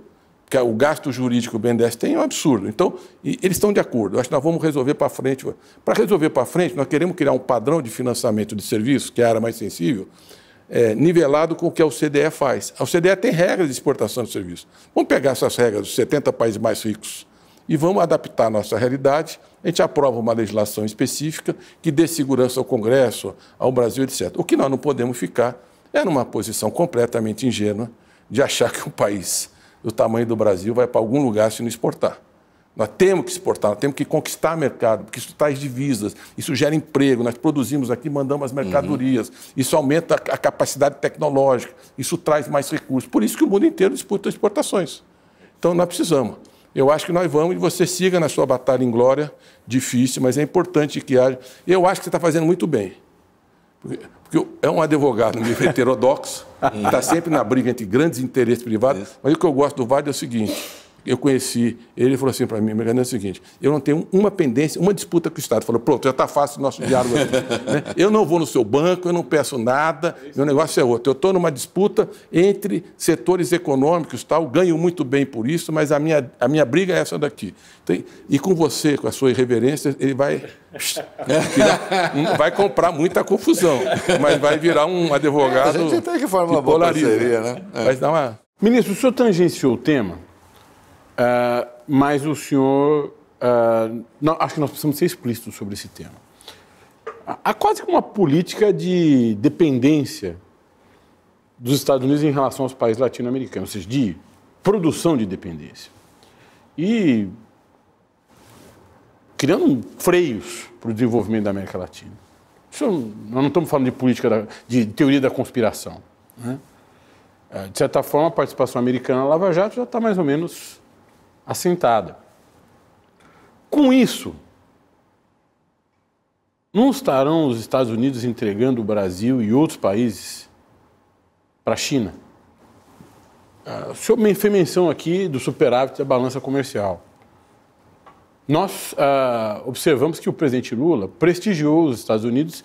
A sua primeira viagem importante depois das eleições foi aos Estados Unidos, com o que os americanos nos ofertaram 50 milhões de reais para o fundo para cuidar da Amazônia, que representa 51% do território nacional.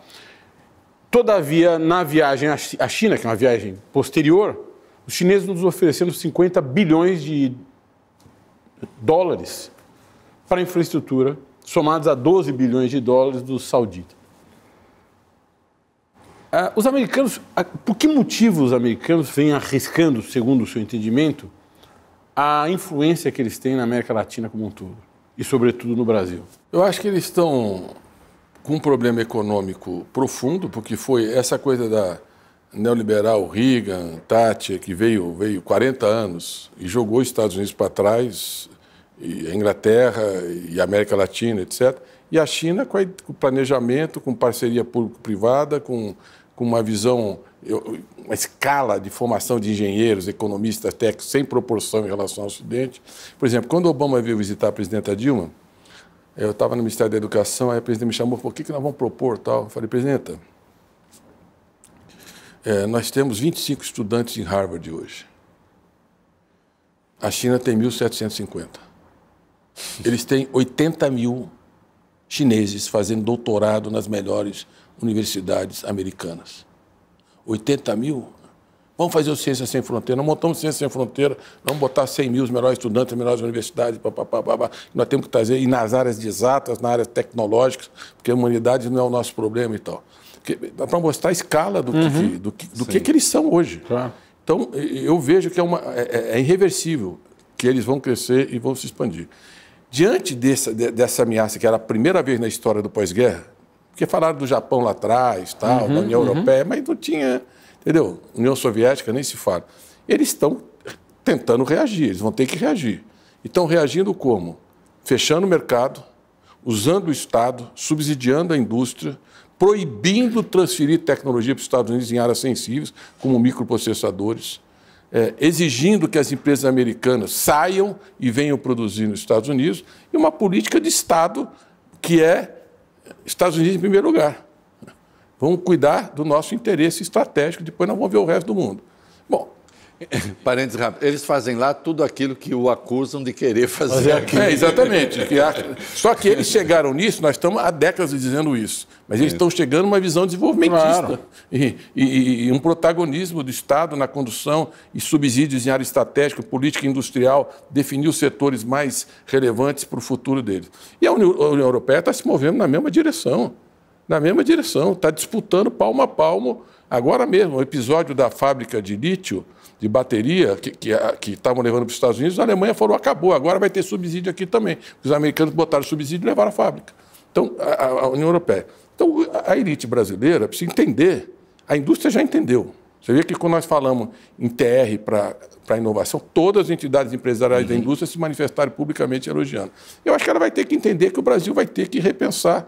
E nós tivemos isso no passado um Estado mais presença, onde o capital nacional não tem força, o estrangeiro não tem interesse, o Estado tem que entrar. Uhum. E parcerias e a gente poder, poder impulsionar o desenvolvimento. Então, eu vejo que isso vai acontecer e, e o Brasil tem que saber. É, nós nunca fizemos uma política anti-americana, como parte da esquerda brasileira ou, e internacional, não fizemos. Eu estava na visita do Lula ao Bush, em 2002, na Fórmula. E a conversa foi bem abrangente. Mas uma das coisas que o Lula disse é assim: eu não vou fazer uma política anti-americana, mas eu quero um acordo. Bush, presidente Bush, você não intervém mais na América Latina, nenhuma intervenção na América Latina sem falar antes comigo. E nós vamos buscar soluções diplomáticas. Se houver algum ponto, você conversa antes e a gente dialoga. Ele falou: fechado, tem acordo. E o Chaves? Aí o Lula falou: Chaves fala muito, né? Mas o Chaves vai ter um plebiscito. Se ele ganhar, ele fica se ele perder, ele sai. Vamos fazer um grupo de amigos. Se ele perder, eu vou estar exigindo que ele saia. E se ele ganhar o plebiscito, ele faz. Fechado desde que o Chaves respeite os acordos, as exportações de petróleo para os Estados Unidos, que todo o, o Pacífico uhum. americano processa óleo pesado da Venezuela, meu problema tal, etc. Aí pediu apoio do Lula para a guerra do Iraque. E Lula falou: eu não, não está. Como isso é história, já passou, o Lula já falou. Eu, minha guerra é outra, minha guerra é contra a fome. Tá a mesma resposta que ele está dando hoje. hoje. Nós não estaremos nessa guerra. E, e, e o Bustani estava né, correto, etc. Mas criou uma, uma, relação respeitosa, sem conflito de amizade, relevante, né? de, amizade, de amizade, boa relação. E nós tivemos uma boa relação posterior com Obama, conversamos várias vezes na Casa Branca, ele veio aqui ao Brasil, ficou no Palácio do Alvorada. Evidente que o Estado profundo americano tem outra lógica, o governo passa e os interesses de mercado. O que eu acho hoje é que o Congresso está dividido, a sociedade americana está polarizada, é, o Estado se fragilizou muito, eles não controlam o orçamento, porque o, o Kerry aqui ele já queria anunciar 2 bilhões e meio de dólares para o Fundo Amazônia. Depois acabou anunciando. Né? Anunciou, mas ainda precisa aprovar no Congresso. Isso. Parece nós no Congresso. Sim, exato. Ele falou: eu preciso aprovar 9 bilhões de dólares para ter um programa abrangente. O Brasil vai ser prioridade, a Amazônia, vocês, tudo que vocês estão fazendo aqui, o que representa e tal. Mas eles têm limitações e dificuldade, que a China não tem. É um comando centralizado, coeso, uma burocracia. Pega 85% dos quadros do Comitê Central do PC chinês tem doutorado. Ninguém chega com menos de 30 anos no partido. Três carreiras: administração pública, administração de empresas e liderança de massa. E o cara vai sendo avaliado, avaliado, avaliado, e testado, e curso, etc. Chega lá, essa é a direção. É bom saber que os idosos têm alguma importância em algum país do mundo. Pois é. Nós estamos defendendo a nossa causa aqui, né? Nós estamos aqui, pô. Você ia fazer uma defesa nós já estamos. Ótimo. É, é. Mais do que ter lugar para passar na fila, né? É, é uma coisa, tem uma sabedoria, uma é. vivência e tal, e que é reconhecida, mas é a, a burocracia é muito competente. E você senta com ele, você negocia, é concreto. Então, eu, o BNDES fomos para a China.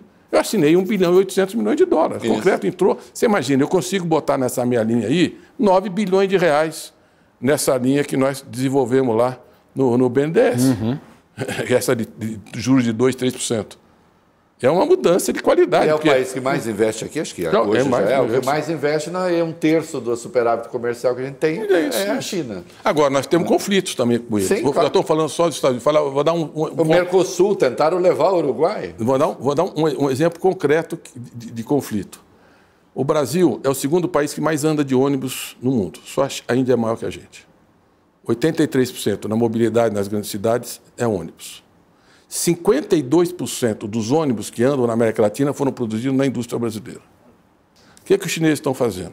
Estão chegando com financiamento, ônibus elétrico, o futuro é o ônibus Sim. elétrico, cada questão da poluição, efeito climático. Uhum. Já entraram no México, já entraram no Chile e estão querendo entrar no Brasil. E nós pusemos um pé na porta, falamos assim, não dá. Vocês querem produzir ônibus aqui? Porque ônibus é manufatura, é trabalho manual, diferente de automóvel. Uhum. Vocês querem produzir ônibus no Brasil? Muito bem, vocês produzam ônibus no Brasil e vendam no Brasil e na América Latina. Agora, vocês virem com um produto de consumo pronto para destruir o que resta de indústria, não dá. Então vamos chegar no entendimento. Eles estão a BID. Mas queria usar o que? O Brasil naquela da maquiladora só monta e. e... Então eles, estão. Não, nem montar, eles estão trazendo pronto. Trazendo pronto. Estão trazendo é. pronto, porque esse país não tem indústria de ônibus, mas nós temos. Então, eles agora estão querendo estar na planta da Ford, a BID, para produzir 1.200 ônibus. Tem, tem um caminho aí, é, meio, estão construindo um caminho, fazer fábrica de baterias, etc. E nós temos a indústria da Mercedes aqui, da Scania, da Volkswagen, tem tradição. A Marco Polo, ah, que é uma indústria de carroceria. Então, nós temos que fazer a transição dessa indústria, mas manter a indústria. Nós estamos desenvolvendo no, no, no, no, no BNDES parcerias público-privada para os municípios, um modelo um pouco que já foi na Colômbia e outros países, para poder, porque esses ônibus você arrenda, você não compra. Então, ele tem uma vida útil de 15 anos. Para você poder viabilizar a indústria, usar, por exemplo, ônibus, do MEC compra 11 mil ônibus é, para transporte escolar, mas uma parte do lote já ser elétrico, mas sempre ônibus produzido aqui. Então, nós precisamos olhar o que o resto do mundo está fazendo e que deu certo, pelo menos repetir os erros que a gente já conhece. Né? Vão repetir outros, mas não aqueles que nós já sabemos que já foram é. feitos é. né? na nossa história e na história dos outros. E eu volto a dizer para as pessoas pensarem. A, o Brasil, nos anos 80, que tinha empresa estatal, tinha banco público, tinha o Estado, desenvolvimentista, etc., era uma indústria maior do que China e Coreia juntos. Hoje, a China é 20% maior o PIB chinês do que o nosso. E a pergunta que eu faço para o neoliberal é sempre o seguinte: me explica a China. Como é que você explica a China? Por que, que a China. E não é uma coisa do ano passado, estou falando de 40 anos de desenvolvimento, de crescimento sustentado, de coesão, crise financeira. Não, agora não vai, eles corrigem, acertam e fazem, vem, vem, vem, vem, vem, vem, vem, vem. Então nós temos que repensar o nosso modelo de desenvolvimento. Esse país precisa muito mais de BNDES do que essas ideias fracassadas e superadas que aí estavam. Pergunta que o país todo tem. Nós temos 30 milhões de pessoas passando fome no Brasil, dificuldade muito grande e há uma expectativa enorme que o governo Lula, o terceiro governo Lula, consiga superar essas dificuldades econômicas.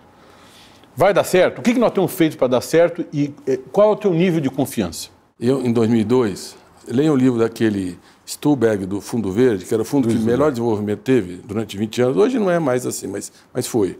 Ele fala os cinco melhores momentos da história dele. Tal. Um ele fala assim: eu conversei com o mercado, vi uma palestra do mercadante e me convenci que ele tinha razão. Aí eu fui na grifa e, e acho que era grifa o nome da. Red Griffin. É, é, era Red Griffin. E eu vi a segunda vez e me convenci totalmente. Eu estava vendido, virei comprado e lavei a égua, ganhei muito dinheiro. Então eu vou Parem de ver as manchetes fáceis dos jornais, ouçam que as pessoas estão falando com mais profundidade, aqueles que estão no centro da decisão, e vocês vão se convencer. Esse país está num momento extraordinário, um gigantesco potencial de atrair investimento. Esse recurso está voltando para o Brasil, o câmbio está voltando, a inflação está cedendo. Vocês têm um ministro da Fazenda com uma extraordinária formação, advogado, fez mestrado em economia, doutorado, com experiência administrativa.